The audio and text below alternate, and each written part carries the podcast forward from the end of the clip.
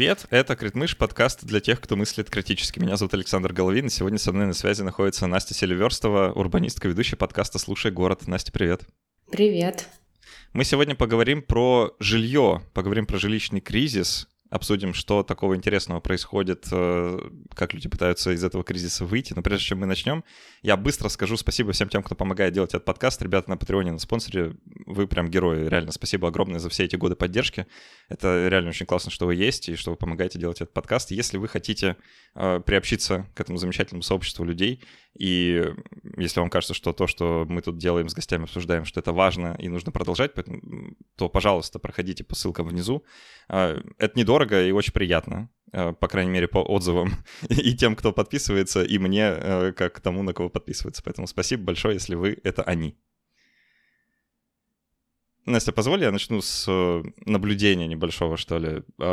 У меня последнее время есть такое ощущение, я вот как-то смотрю на города, в которых эм, мне довелось пожить, и вообще в целом на то, что происходит, и не могу отделаться, знаешь, вот от этого ощущения, что города нам достались в наследство как-то вот со времен прошлого, и в них есть вот эта вот некоторая такая инерция, что ли, 20 э, века, если угодно, э, которая буквально сквозит вот из, из жилья. То, как мы живем в городах, э, как будто бы некоторое такое следствие э, индустриализации, что ли? Да, вот я через призму индустриализации, если на это посмотреть, что если в начале 20 века люди приезжали в города именно для того, чтобы работать на заводе, и жили они соответствующе, да, то есть были какие-то такие целые районы, застроенные ну, достаточно э, простым Э, дешевым жильем, в котором селились рабочие, и это было рядом с заводом.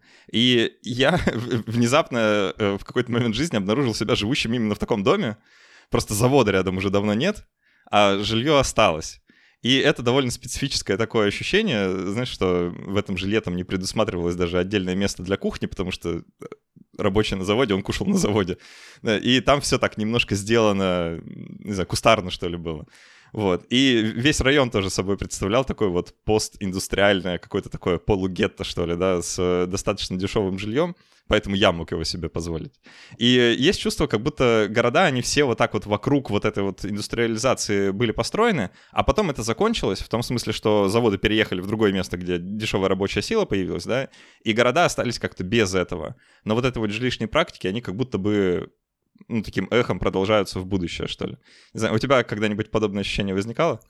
А, сто процентов возникало, и ты очень точно заметил, что э, речь идет в Советском Союзе шла не о не об урбанизации, а именно об индустриализации. То есть действительно там по всем статистическим данным СССР это супер урбанизированный город, то есть там две трети живут в городах, очень круто, нигде в мире такой практики нету, но на деле это были какие-то промышленные предприятия, вокруг которых строился какой-то объем жилья. То есть это города подстроены, построены построены с одной целью. Вот обеспечивать производство. Но э, годы проходят, этот объем жилья остается, а вот эта промышленность, она ветшает, действительно переезжает куда-то, и когда этот объем жилья строился, а, инфраструктура там подушевая какая-то тоже закладывалась, но она всегда запаздывала. На 10 лет, на 15, иногда вообще не приходила. То есть там все магазины, то, что ты говоришь, э, где покушать, где там сходить в кинотеатр, там в Тольятти кинотеатр вообще 20 лет строился. То есть это вообще какие-то фантастические цифры, и действительно они оказывались, э, ну, все жилье э, получается так, что Вроде бы действительно в этих городах не жили сельские жители, потому что они не занимались сельским хозяйством, но с другой стороны горожанами в общемировом смысле они не стали. То есть это действительно просто рабочие, которые жили рядом с заводами. И когда эти заводы уехали, остались вот эти дома, которые никакой инфраструктуры, никакими связями между собой связаны не были. То есть это такие города, смысл жизни которых уже утрачен. Вот. Очень грустная история. Тут как-то, знаешь, вот вся вот эта русская классика э, приходит на ум, да, э, преступление и наказание, например, э, с этим вот описанием жилищных условий. Мне, честно говоря, никогда это не было особо интересно до тех пор, пока я сам в Петербург не переехал и буквально оказался вот в, в подобных условиях сам. И это, конечно, совершенно по-другому воспринимается, да, когда ты живешь вот на какой-то такой очень мало подходящей для жизни жилплощади, которую по-другому да и назвать нельзя, и понятно, что как бы то, что строится вокруг, оно или малодоступно, или вообще недоступно. Я вот в какой-то момент жизни словил себя на ощущение, что вокруг одно, элитное, э, вокруг одно элитное жилье, да, а где жилье вот ну, для таких, как я, оно, оно как-то до сих пор не особо очевидно, да, хотя прошло уже довольно много лет.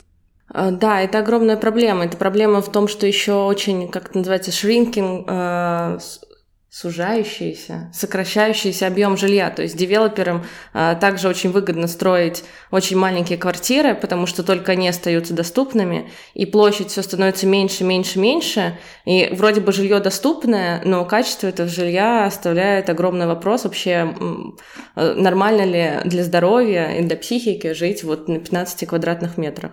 Э, ну, я думаю, что на... я могу за ученых ответить на этот вопрос быстренько, чтобы сэкономить э, годы research а и сказать, нет, это, это психологически крайне нездоровая штука, люди так жить не должны. Э, но давай попробуем охарактеризовать жилищный кризис, да, я начал с того, что мы про него поговорим, и требуется, наверное, какой-то такой обзор, что ли, а в чем кризис? А, в чем кризис? Ну, на самом деле тут надо делить на два рынка. Есть рынок арендный, есть рынок ипотечный. То есть э, мы арендуем жилье или приобретаем его в свою собственность. Кризис есть и там, и там. А, соответственно, в чем э, заключается кризис? Естественно, все э, люди, все молодые таланты стягиваются к, ну, к местам притяжения, ну, конкретным точкам, где есть рабочие места. Это очень понятно, это очень закономерно, это происходит во всем мире. Кроме того, у нас существует э, высокая мобильность населения. Это значит, что э, города начинают конкурировать за вот эти самые таланты не только в рамках одного государства, но и во всем мире. То есть условный там, не знаю, Нью-Йорк будет конкурировать с Лондоном, Лондон будет там с Берлином конкурировать. То есть э, все, ну, российские города будут конкурировать там, не знаю, с европейскими. А, вот, соответственно, а, люди будут стягиваться в те точки, в которые, которые могут им предложить достойную оплату труда и, собственно, то самое рабочее место, где они могут себя реализовать. А жилья в этих местах чаще всего не хватает ни под аренду, ни под ипотеку. Вот. Отсюда и жилищный кризис, то есть очень высокая, ну, очень просто закон экономики. Больше спроса, растут цены, люди не могут себе это позволить, и получается и с одной стороны супер джентрификация, когда э, на место богатых приезжают сверхбогатые, на место бедных просто богатые, и, соответственно, э, что э, в городах, в которых хочется жить, не хватает доступного жилья, чтобы обеспечить э, всех желающих, с одной стороны, а с другой стороны, всех этих желающих еще нужно обеспечивать услугами, э, и нужна какая-то просто дешевая дешевая рабочая сила, а, чтобы там, не знаю, убирать улицы, мыть полы и так далее, и так далее. И им тоже нужно где-то жить, и все это как такой а, замкнутый круг. Э, мне знаешь, когда я вот слышу такой рассказ, мне все время на ум приходит э, э, история Парижа.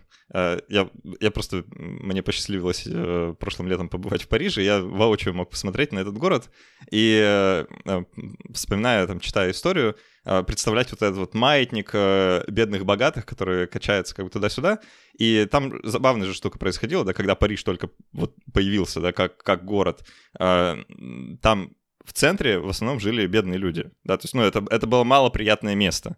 Э, про это в целом не особо вспоминают, что, ну, как и многие большие города тогда, это, это ужасное место. Да, там э, болезни, там воняет, там нет канализации, там ничего особо нет, э, но там зато есть предприятия, на которых кто-то должен работать, э, и кто-то рядом должен жить, чтобы работать на этих предприятиях. Поэтому богатые люди, они жили за городом. Э, и это в целом нормальная история, да. Э, э, дворцы себе не строили в центре города. Это, ну, странно было бы, да, там, там неприятно пахнет. А потом произошло любопытное движение в обратную сторону, и случилось ровно наоборот. Все богатые внезапно стали жить в центре, да, потому что центр преобразился, и теперь там очень дорогая жилплощадь, и в целом, ну, дорогая земля, да, на которой стоят дорогие дома, и, и живут богатые люди а все менее богатые э, были немножко вытес, вытеснены э, на задворке, да, как-то города, и опять оказались снаружи. Э, а потом произошло снова обратно, и теперь... Э, если в центре, ну, как некоторая смесь, что ли, да, в центре теперь живут и те, и те, просто в зависимости от района, да, но по большей части закономерная ситуация для парижанина не очень богатого сегодня, это ты живешь за городом, да, там город на самом деле не очень большой, да, там не, не так далеко за городом. А, ты живешь за городом и ездишь на работу в город, и э, просто потому что так жить дешевле. Потому что если ты, э, у тебя есть жилье, или ты там арендуешь или снимаешь э, внутри города, то тебе зарплата просто будет меньше платить. И это довольно забавно, да, вот это вот э, постоянное качание туда-сюда, э, условно там, бедных, богатых, в зависимости от того, какое их соотношение в обществе, оно как будто бы меняет городской облик. А, сто процентов, и это действительно очень похоже даже на ту практику, которая была в США и началась в середине прошлого века. А, после войны тоже был жилищный кризис, э, очень быстро рос средний класс, понятно, потому что в США так, на территории страны не было войны, а очень много они экспортировали всякого оружия, соответственно, было много денег, быстро рос средний класс, и его нужно было обеспечивать жильем. И в городах для этого ну, достаточного жилья не находилось, хотя все хотели жить в городах, а, и поэтому там просто начали всем продавать активно американскую мечту, что вот нам нужно всем жить за городом.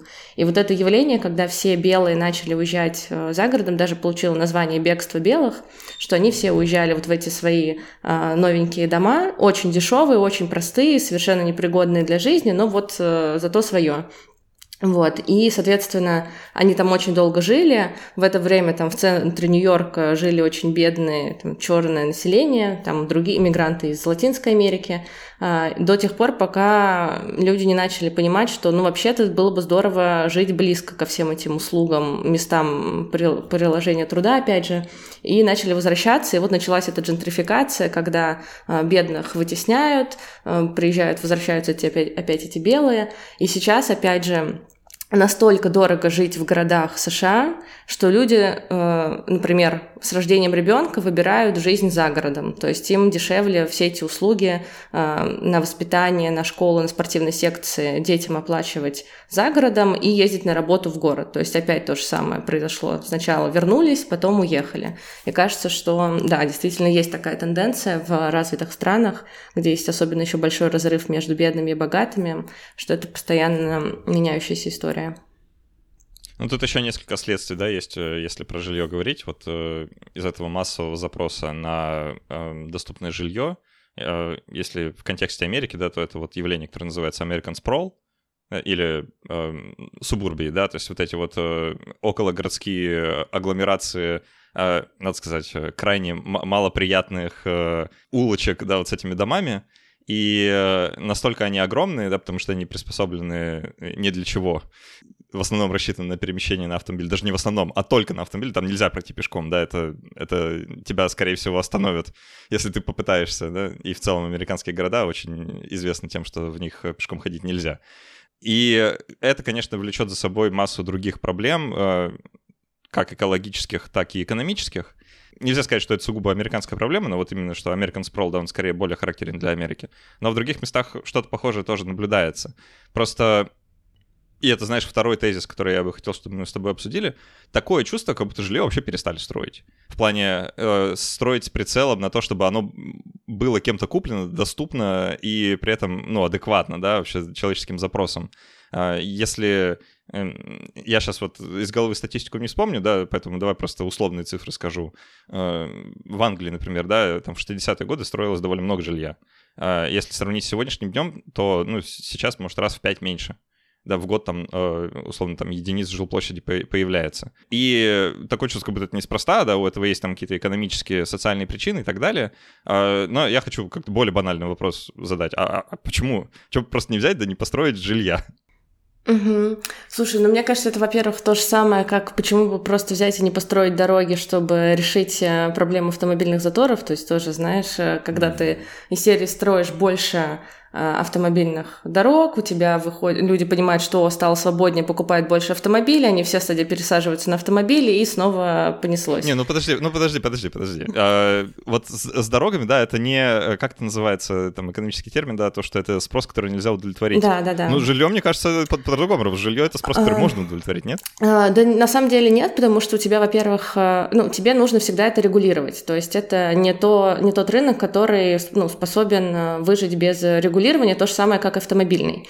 И дело в том, что, ну, допустим, ты построишь огромное количество жилья, его у тебя могут точно так же скупить э, просто очень богатые люди, которые, ну, вот и так обладают жильем, и они еще больше купят. И, собственно, ну, это, собственно, что и произошло. Э, бумеры купили все жилье, теперь они его сдают, и бедные зумеры, миллениалы не знают, как себе вот эту первую ступеньку накопить на первую квартиру где-нибудь в пригороде Лондона. Поэтому кажется, что все равно это, ну, тоже такая глобальная проблема, что можно строить, но это всегда нужно очень четко регулировать и понимать, что и как и зачем мы строим. Ну, вторая причина, это, наверное, в том, что есть ограничения. То есть, действительно, ты же не можешь э, нет, конечно, можешь взять и застроить весь исторический центр Петербурга высокими многоэтажными домами, э, многоквартирными, э, просто потому что они вмещают больше людей, чем вот э, те двухэтажные особняки 19-18 века, которые там остались. Но мера это будет, скорее всего, не очень популярная, потому что ну, петербуржцы не дадут застроить свой исторический центр. Поэтому получается, что вот это расползание американское, оно как бы появляется и у нас в городах только у нас расползание другого характера. У нас строят вот эти микрорайоны, свечки, и точно так же, как будто, знаешь, тоже в наследство от э, СССР, э, там мы строили дома и не думали об инфраструктуре. И тут то же самое. То есть как будто девелопер должен это делать, но это всегда такого плохого качества. Вот, поэтому я даже не знаю, ответил я на вопрос или нет. Кажется, что это все равно строят жилье. Действительно, его строят в больших объемах.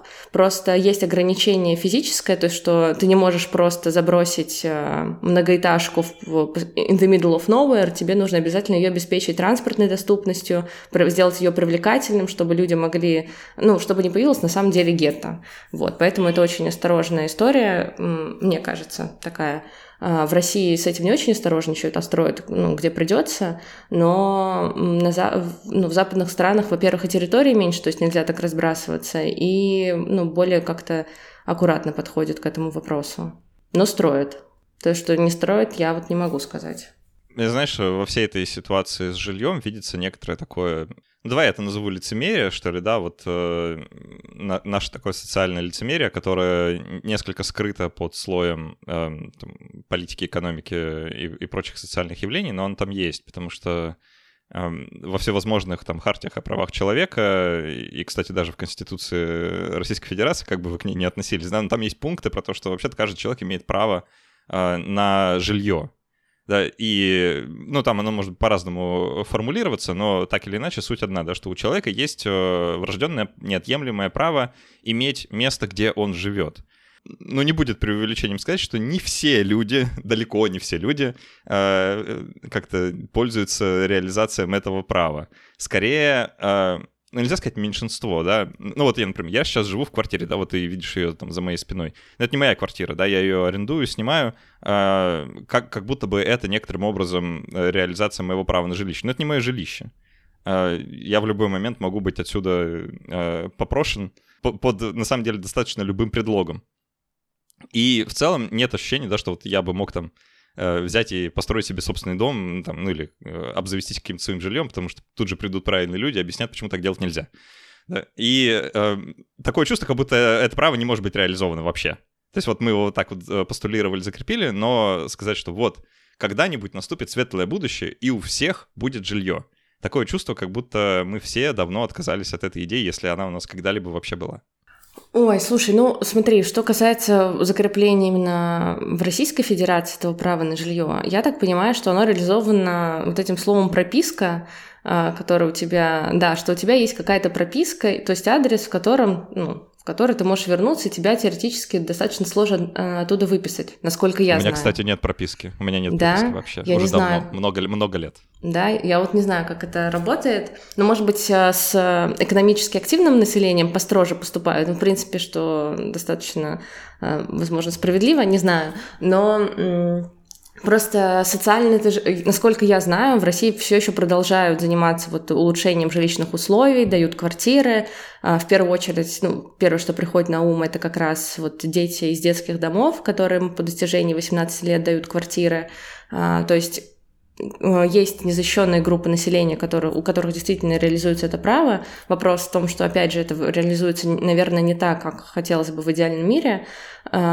Есть очереди тех, кто стоят на квартире, опять же, кто там, не знаю, по службе, а, еще по каким-то мне кажется, да, кстати, это скорее административная функция, которая э, чаще всего претендует на бесплатное жилье, но понятно, что из этих людей, или там малоимущие или многодетные семьи, то есть вот эти льготы для уязвимых групп населения не существуют, просто вопрос в том, что они уже собрали очереди, и даже те, кто должен получать квартиры вне очереди, у них своя очередь, и люди ждут десятилетиями улучшения, э, улучшения изменения своих э, жилищных условий, и по сути, мне кажется, что это, опять же, да, история из Советского Союза, где мы там в десятером в одной квартире, а, но у нас прям точно есть вот эта травма, что очень важно свое, а, там хоть маленькое, но какое-то, но свое, поэтому ну, как-то, наверное, реализуется это право на жилье, но действительно социальное жилье это все равно не бесплатное. Вот. Э, давай, может, попробуем, э, не знаю, на каких-нибудь э, конкретных мировых примерах разобраться, а как можно вообще из этого жилищного кризиса, ну, если не выйти, то хотя бы как-то его уменьшить и разрядить обстановку. Я знаю, что есть там, разные интересные проекты, как вот превратить разные городские пространства, которые изначально не жилье, в то, чтобы они были жильем, а, может быть, ты добавишь каких-нибудь еще историй, мы их как-то попробуем раскрутить, насколько они вообще применимы и могут ли хоть какую-то проблему решить. А, на самом деле очень частая практика как раз связана с решением вот этого, а, не с разрешением, а переквалифици... переквалификации ржавого пояса. Вот когда у нас есть ну, ржавый пояс, то есть промышленный поезд, пояс, огромное количество предприятий, которые вот э, раньше были Э, окраины города. Сейчас города разрослись, и они уже стали не окраины города. Ну, например, вот э, в Петербурге это есть э, завод «Красный треугольник». О, да, вот это рядом со мной. Да, вот он раньше был на окраине города, но город вырос, теперь он не на окраине, а практически в центре города. Вот это называется серый пояс, ржавый пояс, как угодно. Ну, ржавый, потому что, наверное, уже нету промышленности, а осталось только вот это все старье. И на самом деле вот в Нью-Йорке очень много тоже было промышленности, город вообще изначально индустриальный, и вот эти все, пром- все промышленные бывшие здания очень круто переделывали под лофты. И это вот как раз первая волна джентрификации, когда туда заехали хипстеры, обнаружили, ого, классные помещения, высокие потолки, много света, естественно, все эти производственные помещения, большая площадь остекления, а, очень удивились, обрадовались и начали там жить. Потом туда уже пришли еще более богатые, и, ну, это я уже упоминала, что произошло дальше. Но базово, да, переделка промышленных помещений, она существует. Вот недавно я была в Гонконге, и там тоже очень много примеров. Город тоже изначально промышленный, но сейчас он уже финансовая столица, там ничего не производится, это безумно дорого, а изначально там а, игрушки, пластмассовые всякие производства, а, по-моему, текстильная промышленность. В общем, все это там было. А сейчас эти здания тоже переоборудуют, либо сносят и строят заново, что, наверное, даже выгоднее, потому что ну, производственные помещения не очень высокоэтажные, многоэтажные, а построить, ну, ты знаешь, что в, в Гонконге э, небоскребы там по 40 этажей. Вот, соответственно, но есть примеры прям ткацких классных фабрик, которые были не очень классными, но сейчас там такое современное жилье, да, появляется. Наверное, это вот один из примеров, как можно просто то, что уже есть, переиспользовать. Вот, иногда то, что есть, переиспользовать, оказывается дороже, чем снести и построить заново, как я уже сказала, но это тоже неплохая практика, избавляться от того, что никому не нужно, и то, что на самом деле является таким пассивом на балансе города, это тоже нормальная практика, и с, ну, с этим тоже многие города работают. Есть история про то, как просто переделывают Э, советскую застройку, особенно в, там, ну, в условной Риге, под э, такое более современное жилье, то есть там балконы пристраивают, зеленые, там зеленые крыши и так далее, и так далее. То есть, наверное, один из, ну, первый шаг, который можно сделать, это переделать то, что уже есть, сделать это более хорошим, современным и доступным.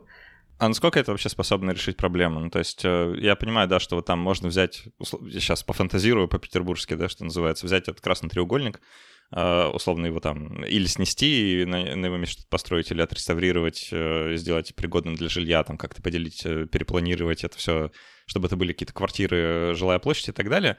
э, ну, такое чувство, как будто это глобально не решит проблему, да, то есть это, э, ну, создаст, ну, там, какое-то количество жилой площади, которой, да, не хватает, а, но этого все равно будет мало, ну, и тем более, насколько оно вообще будет там а, адекватным, пригодным да, для, для жилья. Это со стороны, знаешь, там на буклете э, продажном это может выглядеть красиво, да, но по факту выяснится, что там э, жуткие проблемы с какой-нибудь э, канализацией, проводкой, вообще это все не приспособлено, или вам там до квартиры нужно идти по э, 50-метровому коридору в одну сторону, потом по 20-метровому коридору в другую сторону, а, а в четвертый раз вы вообще заблудитесь, да, и перестанете понимать, где вы находитесь. Э, ну и какие-то еще проблемы, которые, о которых мы не знаем, просто потому что, э, так, ну, еще никто такого не делал, да, массово, чтобы мы знали, какие сложности будут возникать вот на пути такой реализации, э, такого направления выхода из жилищного кризиса? А, это абсолютно точно не решит жилищную проблему, но я бы сказала, что никто не знает, что ее решит пока что. Вот есть просто какие-то меры и практики, которые могут немножко это давление, напряжение снизить.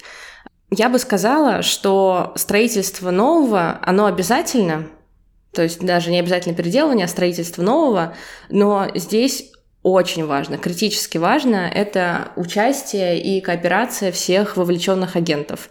А, во-первых, это государство как основной регулятор, а, и я приведу сейчас примеры а, как в Европе реализованы эти практики, как государство вмешивается в рынок и регулирует его, делая жилье более доступным.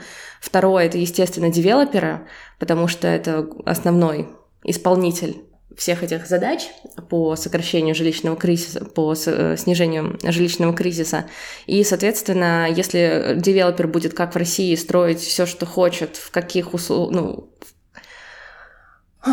как это культурно сказать. В общем, а, девелопер действительно это коммерческое предприятие, которое преследует одну единственную цель – заработать денег. Все понятно. Поэтому он может строить все, что угодно. Но пока он будет строить вот эти плохие дома, и там будут покупать э, жилье только вообще самые бедные слои населения, это ну, ничем хорошим не закончится. Куча примеров, когда вот такая сегрегация бедных а, приводила к очень печальным последствиям. Самый, наверное, известный пример — это Пруи Тайгоу в Сент-Луисе, где просто взорвали целый комплекс, потому что а, такое гетто, которое там возникло, оно просто испугало, наверное, всех на долгие годы.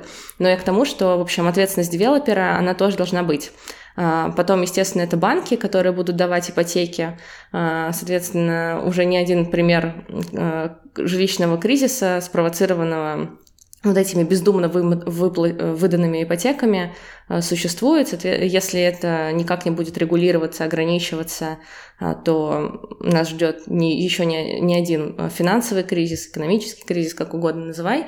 Вот, соответственно, кооперация всех этих агентов, она критически важна для того, чтобы а, к какому-то решению прийти. Вот. А реализуема она скорее будет в, ну, эта кооперация в развитых странах, где есть институты, очень хорошо действующее законодательство и какие-то практики, уже наработанные годами по строительству, созданию этого доступного жилья. Давай чуть подробнее поговорим. Ты просто упомянул этот пример э, Сент-Луисовского вот этого вот здания. Я постоянно забываю, как назывался этот Про район. Тайгоу. Про тайгу, спасибо большое. я реально в каждом выпуске, который э, пытаюсь его вспомнить, не могу вспомнить, потому гость говорит, я все равно не могу повторить. Э, про тайгу, да, вот, вот эта вот история, знаменитая абсолютно на весь мир, да, про то, что вот, смотрите, к чему приводят э, попытки построить социальное жилье, его потом приходится взрывать, потому что туда въезжают э, э, очень бедные маргинальные слои населения, которые там начинают творить всякое, э, туда боится прийти полиция и навести порядок, и поэтому э, не проще ли вообще никогда ничего подобного не делать? Кто может купить, тем пожалуйста, а кто не может, живите в трейлерном парке где-нибудь вот там. И такое чувство, как будто эта история в, некотором, в некоторой степени затормозила подобные попытки что-то с социальным жильем сделать. Не, не знаю, насколько массово, да, но, по крайней мере, я больше таких вот... Особо много историй про подобные проекты, тем более успешные, я не слышал.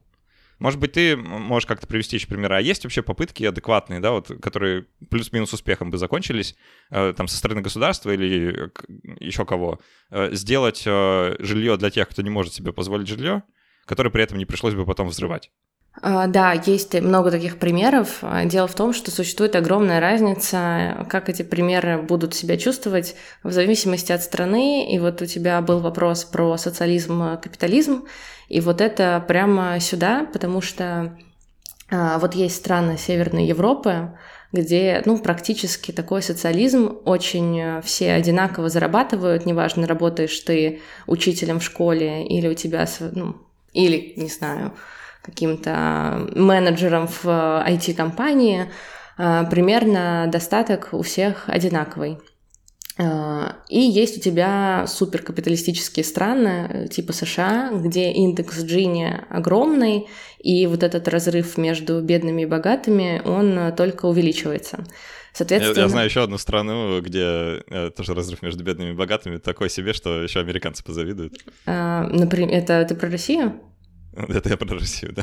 Ну да, ну, а, ну в, в Штатах еще есть, конечно, именно расовое вот это вот неравенство все еще сохраняется, поэтому в России, может быть, ты с первого взгляда не определишь, как дела у человека, а в Штатах это как будто более бросающаяся в глаза история, но не могу утверждать, потому что, во-первых, не была в Штатах, а во-вторых, э, Давно не была в России, ничего не могу утверждать. Ну, короче, ладно, э, возвращаясь к этому вопросу про страны. Э, там, где у тебя большая разница э, между бедными и богатыми, ни у тех, ни у других нету стимула жить рядом, потому что, ну, можно сколько угодно строить жилье и пытаться там поселить и бедных, и богатых, выдать квартиры бедным, продать квартиры богатым, но богатые очень быстро поймут, что им такое соседство не подходит, им это неприятно и не нравится, и уедут едут куда-нибудь э, действительно э, богат, ну, районы, где их будут окружать э, люди одина... ну,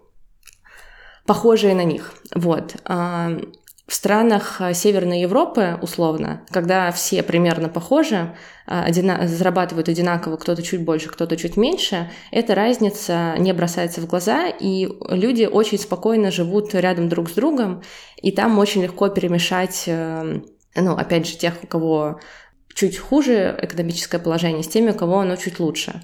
Поэтому вот эти практики, которые применены в странах э, Северной Европы или Западной Европы, там в Роттердаме, Амстердаме, они, в принципе, работают, работают хорошо.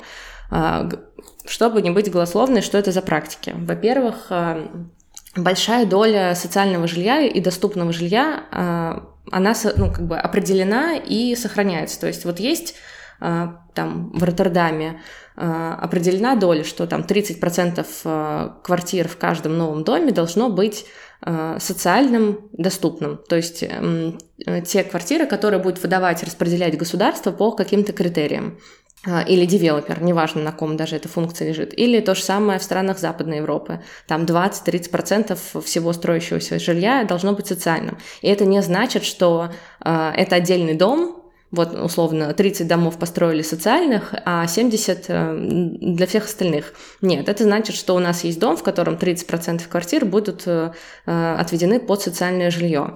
А, а то, как оно распределяется, это очень разные практики, но они, в принципе, тоже достаточно понятные. Например, в Великобритании и, в, по-моему, во Франции меряют средний годовой доход. То есть на социальное жилье, допустим, могут претендовать люди, у которых среднегодовой доход ниже какой-то планки. Или во Франции, по-моему, кстати, для, ну, есть разные для разных городов. Естественно, в Париже это около 3000 евро, в других городах там что-то типа 2-полторы тысячи евро. То есть если у тебя... А, это помесячный доход. Если у тебя такой доход, то, соответственно, ты можешь претендовать на социальное жилье. Вот. Стоимость такого социального жилья для тебя, например, в Великобритании не будет превышать трех-четырех э, твоих годовых зарплат. То есть это, в принципе, все посильные для экономически активного населения э, выплаты. Вот. Э, что еще могу привести в примеры? Есть еще, конечно, механизм, который ограничивает уже текущих владельцев жилья. Это тоже очень классная история про то, что вот с одной стороны мы придумали Airbnb, можно, типа, приехать в любое место, пожить в классной квартире, но мало кто задумывается о том, что этот э, Airbnb очень сильно вредит э, рынку жилья. Когда в Нью-Йорке жилищный кризис, а всем э, собственникам выгоднее сдавать под краткосрочную аренду свое жилье, потому что понятно, что это гораздо больше денег можно за это получить, э, то все начинают сдавать в краткосрочную аренду э, жилье в городе, который просто супер туристически активный, и вот, пожалуйста, на рынке аренды вообще не остается квартир. Поэтому понятно, почему э, все крупные города, там Лондон, кстати, Лондон не знаю, но Нью-Йорк, Париж точно борются с Airbnb. Вот, то, то есть есть ограничения на аренду жилья. Например, у тебя 10 квартир, и тебя ограничивают в сдаче этих квартир, потому что, ну, если ты ими не пользуешься, если ты там не живешь, продавай. Дай э, людям, которым действительно нужно жилье, которые хотят здесь жить в, этой, в этом городе, а, право и возможность жить э, в этом городе. Вот. А можешь чуть раскрыть э, вот эту историю про социальное жилье, именно доли, да, что вот там, условно, в построенном доме должно быть там такое-то количество квартир, отведенные под социальную штуку, там, если мы говорим про страны а, Северной или Западной Европы. А, в чем здесь суть? Да, вы мне несколько раз сказали, что вот если богатым дать волю, то они уедут жить с другими богатыми а, и оставят бедных а, заниматься своими делами, а потом, как выясняется, да, придется все взрывать. Как работает вот эта штука, что если все живут вместе, то, то что происходит? А, здесь это работает хорошо. Опять же, это то, о чем я, что я проговорила, про разрыв между бедными и богатыми. То есть, когда он, э, как в США, там, десятки э, тысяч долларов в месяц разрыв, это одна история. То есть, когда люди вообще безработные и соединяются с людьми, которые очень хорошо, ну, маргинальные слои, действительно маргинальные слои населения, соединяются с э, теми, кто там работ, трудоустроен, у которого есть какая-то социальная, экономическая, культурная жизнь, это очень плохая история, и она вообще мало жизнеспособна. Но в Европе нету такого разрыва между бедными и богатыми, ну, поэтому я и говорила, что вот эти практики, они хорошо работают и применимы, особенно вот в странах, где разрыв между бедными и богатыми э, не такой большой. То есть вот э, Роттердам, Амстердам, ну, то есть Нидерланды, э, Копен... ну, Дания, Копенгаген. В Копенгагене вообще огромное количество жилья социального строится именно для молодых семей. Мы не можем сказать, что молодые семьи — это какие-то маргиналы, которые не способны ужиться с людьми, которые постарше, которые уже как-то в жизни освоились и чувствуют себя хорошо. Нет, это абсолютно адекватные, нормальные люди, которые зарабатывают. Просто сейчас они хотят купить жилье, но там возможности э, купить обычное жилье у них нету. Ну, в смысле, по рыночной стоимости жилья у них нету. А, то же самое, например, в Великобритании есть ограничения на, на собственность. Например, есть квартиры, в которые могут купить только если это твоя первая квартира. То есть, если это твоя первая собственность, то ты покупаешь ее по сниженной ставке ипотеки, по она меньшую стоимость. То есть, такие практики тоже есть. И это никак не говорит о тебе как о человеке, что ты претендуешь на это социальное жилье. Просто оно становится для тебя доступным. В мире, где, ну, в Лондоне, где просто живут очень богатые люди, и рыночная цена за квадратный метр, она просто каких-то безумных денег э, достигает, конечно, очень классно, когда есть возможность у любого желающего претен... ну, просто хотя бы претендовать на жилье по доступной ему стоимости. Вот. Ну, то есть эта история про вот это некоторое смешение э, разных слоев населения, она про то, чтобы уменьшить неравенство, да, как сократить этот разрыв, при этом, если он сам по себе не то чтобы катастрофически большой, да, потому что если он катастрофически большой, то это просто не сработает. Это не сработает, да. да. Это любопытно, да, что в итоге мы вроде бы говорим про жилье, да, но в итоге все, все равно упирается в неравенство и в распределение богатства по э, разным слоям населения. И я на самом деле думаю, что это ключевой момент. Э, я борюсь с соблазном э, оставить большую его часть на послекасты. Мы, наверное, это сделаем, потому что не хочется сейчас, знаешь, уходить в 20-минутный такой э, шпиль э, про, про социализм, равенство и так далее. Это больше, наверное, в дополнительной части раскрою. Сейчас просто коротко скажу, да, что как, жилищный кризис, он гораздо шире, чем разговор про жилье. Да, и когда вот мы сейчас 40 минут про это поговорили, становится достаточно очевидно, что дело-то не только в жилье. Да, что жилье — это, ну, если угодно, некоторый симптом какой-то более глобальной проблемы, Э, экономического неравенства, да, и в целом справедливости, там, как угодно можно назвать это более глобальной проблемой, но э, в целом будет даже справедливо сказать, что жилищный кризис — это э, вот the кризис, да, прям кризис с большой буквы, потому что если мы сможем э, решить проблему жилья, то мы попутно решим много чего другого еще. Э, это вот, наверное, самый главный вывод для меня сегодня, да, что э, проблема жилья настолько всеобъемлющая, что если бы удалось как-то с ней справиться, то много чего другого подтянулось бы чисто автоматически. Ну или, если сказать иначе, то много с чем другим нам бы пришлось справиться тоже, просто потому что это как бы идет рука об руку. Да, да, так и есть. Действительно, вообще жилищный вопрос, он как будто настолько про экономику и про общество в целом, что отрывать одно от другого невозможно. И вот как я уже сказала, что нам нужно всех агентов туда подтягивать и, да, решать какие-то более глобальные проблемы, чем просто строить квадратные метры. Настя Сильверстова, урбанистка, ведущая подкаста «Слушай город» была в гостях. Настя, спасибо большое, что пришла. Спасибо вам.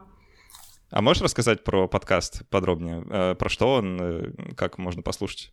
А, да, с большим удовольствием, как говорится. А, я делаю подкаст про то, как а, города, в которых мы живем, влияют на нас. То есть почему нам в каких-то городах живется классно, мы получаем удовольствие и хотим там остаться, а в других городах у нас депрессивное расстройство, нам хочется оттуда скорее уехать и никогда больше не возвращаться. Вот, так что слушайте на всех платформах, кроме пока что Ютуба, слушай город про то, как города влияют на нас с вами. А, э, ссылки внизу все есть. Можно еще заодно подписаться на телеграм-канал подкаста «Слушай город». Э, там же рядом где-то ссылка на телеграм-канал подкаста «Крит мышь». Если хотите какой-то комментарий оставить к этому эпизоду, то во вторник, когда этот эпизод выходит, э, есть соответствующий пост в телеграм-канале, и можно там оставить какой-то комментарий, высказать свое мнение или как-то с нами поспорить. Я думаю, что я, по крайней мере, с удовольствием поотвечаю. Может быть, Настя даже подключится или Э, в общем, что-нибудь, какое-нибудь взаимодействие придумаем. А, а какой выпуск, если бы вот пришлось порекомендовать какой-то один, можешь порекомендовать, какой выпуск послушать стоит из твоего подкаста? Я бы в продолжении нашего сегодняшнего разговора или в начало а, посоветовала послушать прямо первый выпуск про то, как связана одноэтажная Америка с депрессиями и с антидепрессантами. Вот, можно послушать там как раз про жилищный кризис и про то, как его неудачно решили в середине прошлого века и какие последствия а, в США до сих пор переживает из-за этого. Классно. А, я сам послушаю с удовольствием, тоже всех призываю. Э, Еще раз, ссылки все есть внизу. Э, там же вы найдете ссылки на спонсор э, этого подкаста, на Patreon этого подкаста, если вы можете туда зайти при помощи VPN. Э, спасибо большое всем, кто подписывается, помогает этот подкаст делать. Для всех спонсоров патронов есть расширенная версия эпизодов. Вот мы сейчас с Настей еще минут 10, 15, 20, как пойдет, пообщаемся. И я это выложу специально для тех, кто помогает делать этот подкаст. А так все, спасибо, что были с нами, и до встречи через неделю. Пока. Мне надо попрощаться. Если хочешь. Тогда всем пока.